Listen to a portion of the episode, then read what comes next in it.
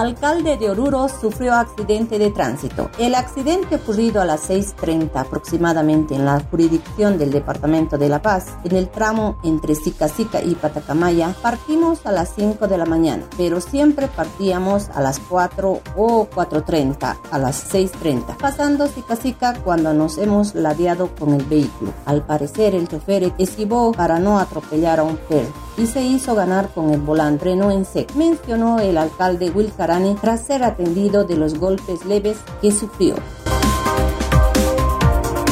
Ampliación de la vacación escolar está en veremos. Si bien el ministro de Educación Edgar Pari señaló que las vacaciones de invierno terminan esta semana y no habrá más ampliación, el tema queda todavía pendiente ya que al pedido de los padres de familia para ampliar una semana más las vacaciones en las últimas horas se sumaron al pedido del magisterio rural así como también el urbano. El secretario de conflictos de la Confederación de Maestros Rurales de Bolivia, profesor Marcelo Cerrudo, oficializó que enviarán esta petición particularmente para el occidente boliviano.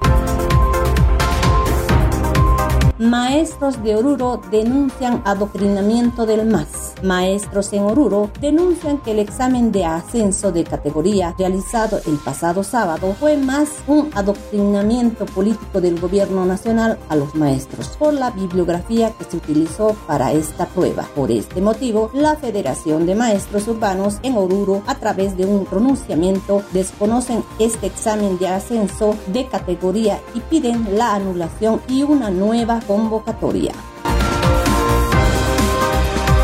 Acto de conmemoración de la Diablada Orureña. Autoridades, dirigentes del ente folclórico, entre otros, participaron en el acto de conmemoración a la declaratoria de la Diablada como Patrimonio Cultural e Inmaterial de Bolivia. En este acto también estuvo presente Demetrio Alcalá, quien es el presidente vitalicio y uno de los fundadores de la gran tradicional auténtica Diablada Oruro, que instó a defender esta danza tan característica de nuestro departamento.